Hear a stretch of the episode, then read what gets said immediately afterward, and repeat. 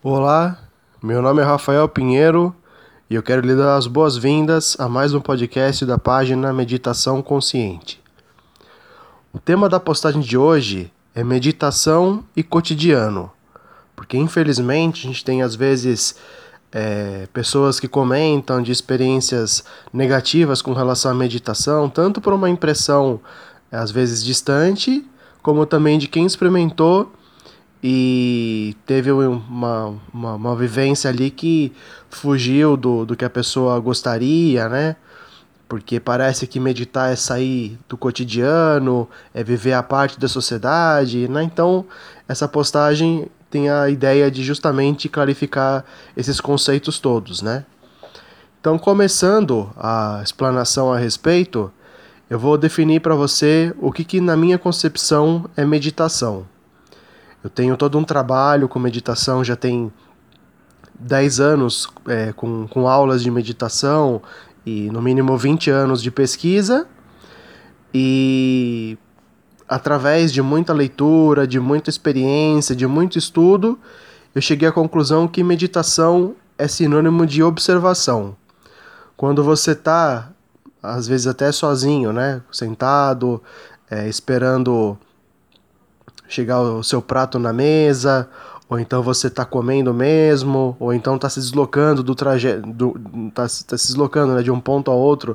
Durante o trajeto você está mais contemplativo, observando como que estão as coisas, observando o seu padrão de pensamentos, quais são as sensações até corporais que você tem. Todo esse momento de observação, ele acaba sendo um momento de meditação na minha concepção. Então a gente fugiria de um estereótipo comum de que o meditador é aquela pessoa que senta numa postura é, bastante assim incomum, né? Porque as pessoas às vezes que tentaram fazer meditação e falaram para mim que se incomodaram em ter que sentar no chão, ou então manter as pernas cruzadas, ou então uma postura de coluna ali fixa.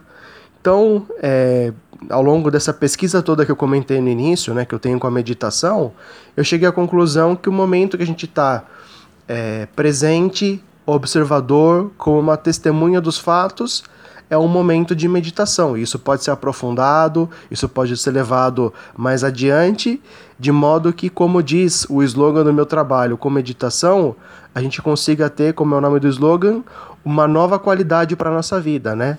Ao invés de a gente passar o, o, nosso dia com muitos pensamentos que são sempre sobre o passado, sobre o futuro e nos trazem às vezes uma ansiedade, ou mesmo em casos mais agudos, nos levam para uma depressão e nos desconectam com o presente, desconectam do presente, que não chama presente à toa, né? É, ao invés de viver uma vida fisicamente presente no momento presente, mas mentalmente distante ou com atenção em outras coisas, seria a gente poder aproveitar mais o momento presente, né? Saborear a comida, né? Ter atenção ali nos alimentos que a gente estiver ingerindo, ou então, às vezes, no, no trajeto de um lugar para o outro, a gente pode também é, ver a paisagem, ou eventualmente ter um momento de interiorização e fazer um escaneamento do nosso corpo, se tem tensão, se o corpo está pedindo sono, está pedindo alimentação. Né? Esse momento de estar de tá presente e estar tá ali aproveitando o momento sem estar tá sofrendo com pensamentos negativos sobre o passado, sobre o futuro, seria uma nova qualidade para a nossa vida, né?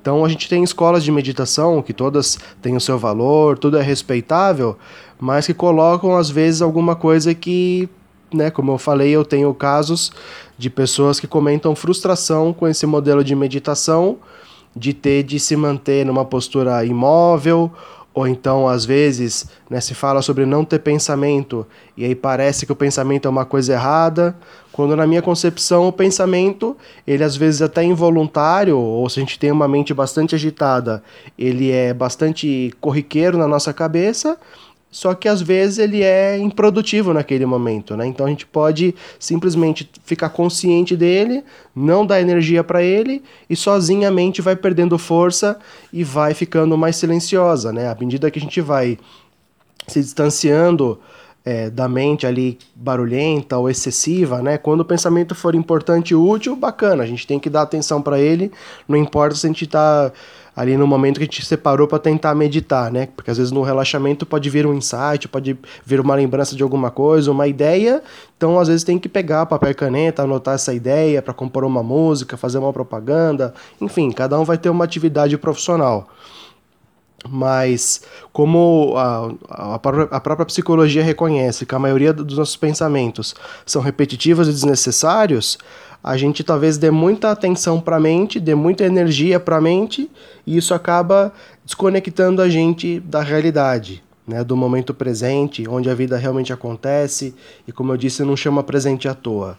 Então, a ideia da meditação seria a gente simplesmente é, ter atenção no momento presente como eu falei, se aparecer um pensamento importante, tem que ir até onde o pensamento precisar ir, mas ao mesmo tempo a gente também pode é, trocar a atenção da mente para atenção na respiração, que acontece no momento presente e é um movimento natural, ou a gente pode perceber a temperatura do ambiente onde a gente está, quais são os objetos que compõem o ambiente onde a gente se encontra.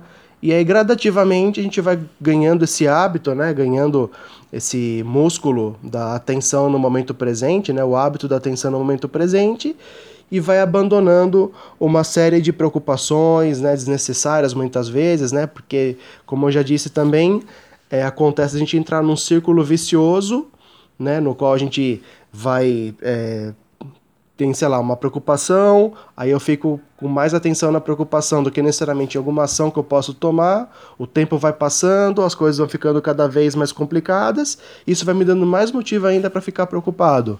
Então, o um antídoto para poder lidar com uma ansiedade, como já é colocado em todo o meu trabalho, é você ter uma atitude no momento presente, ou trazer, trazer atenção para o momento presente e, e ver o que, que você poderia fazer a respeito né? Ou então mesmo o passado, às vezes quando ele é negativo ou acontecer alguma coisa ruim, vai ser uma atenção no momento presente que vai colocar a gente na condição de ver. Você tem que pedir desculpa para alguém, você tem que perdoar alguma coisa que aconteceu, ou simplesmente abandonar alguma coisa que já nem existe mais.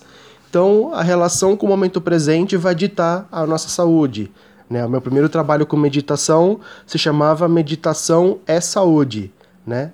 Porque a nossa saúde está correlacionada com a nossa conduta. Então, se a gente tem hábitos positivos, a nossa saúde responde positivamente, né? os nossos pensamentos estão muito relacionados com as nossas sensações. E se a gente tem né, uma proposta de viver bem, é, de, de ter uma boa conduta, né, acontece que a, a nossa saúde ela acaba sendo positivamente impactada. Né? Então, se a gente tem hábitos ruins ou bons, a nossa saúde também vai se correlacionar. Naquele ditado de que mente sã implica em um corpo são, né? E uma mente não, não, não saudável também implicaria numa saúde negativa.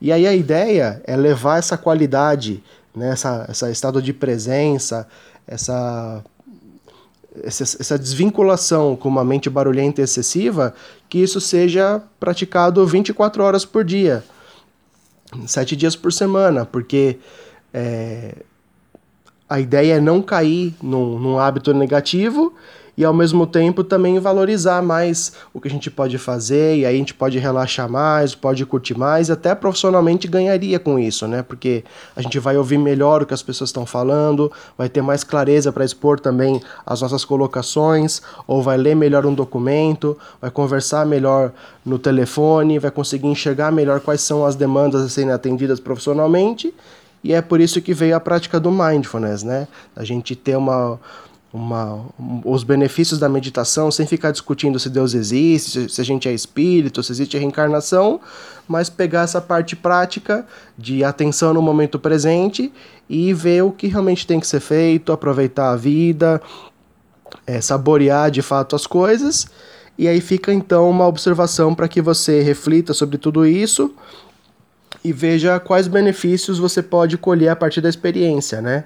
Então, como eu falei, a, a, as práticas, né, que orientam a pessoa a dedicar um momento de manhã, 20 minutos pela manhã antes de sair de casa, ou 20 minutos é, mais no final do dia, ou de repente uma parada na hora do almoço. Tudo isso é muito válido. Exercícios respiratórios, é, a, os mudras, né, que são as posturas, as posições com as mãos, né, a, tudo isso é muito valoroso, mas eu colocaria isso como sendo uma consequência de a gente tirar é, a atenção da mente, daí naturalmente a mente barulhenta fica mais silenciosa e a gente pode ficar com a coluna mais à vontade, né, mais leve. Aí eu vou conseguir ter mais flexibilidade para de repente sentar no chão, ter contato com a mãe terra e, e ficar numa postura ali que cai naquela, naquela figura estereotipada de como que é o meditador, na postura de lótus, tudo. E aí eu vou ficar em momentos com menos pensamentos, uma respiração mais natural. Enfim, tudo isso é muito valoroso e cada um vai encontrar o seu caminho, né? Cada um vai gostar mais de uma filosofia, mas a ideia é desconstruir a ideia de que o meditador é uma pessoa que briga com a vida, né? Esse é um, é um estereótipo muito negativo que afasta as pessoas. Eu mesmo também na minha juventude também achava que meditação podia parecer perda de tempo, mas é só uma questão da gente ter uma melhor relação com o momento presente e ter momentos ali de esvaziamento e não ficar só ficar se abarrotando de coisas e ficar sobrecarregado, né? Então você pode experimentar essa ideia que eu estou colocando, você pode ver os resultados na sua própria conduta, na sua própria rotina, na sua própria vida. Né? De repente você tem uma experiência com outras formas de meditação e também vai avaliar o que, que funcionaria melhor para você. Mas, em essência, eu terminaria dizendo que a palavra sabedoria ela vem da mesma raiz da palavra sabor, que é sapere né? Então a sabedoria ela vem da experiência, não de um conhecimento, de uma informação que talvez você esteja adquirindo agora nessa conversa. Né? Tudo isso são teorias, são ideias, mas os resultados, a verificação, tudo isso acontece na prática e, portanto, é, a, a, haveria uma distinção né, entre o conhecimento e a sabedoria. A gente pode falar sobre várias teorias sobre meditação, mas vai ser a experimentação que vai dar a verdadeira sabedoria para cada um de nós. Né? Então agradeço muito a atenção que você dedicou até agora para ouvir esse podcast. Se você acha que ele pode beneficiar mais alguém, compartilha também com quem você acha que pode ganhar ouvindo essas colocações. E nós nos vemos então na próxima postagem. Eu desejo para você um caminho muito alegre, muito feliz, de realizações, de prosperidade, de saúde e a gente tem uma qualidade de vida em alinhamento com o momento presente, né? Então que você tenha uma excelente jornada e nós nos vemos então na semana que vem. Um abraço e namastê.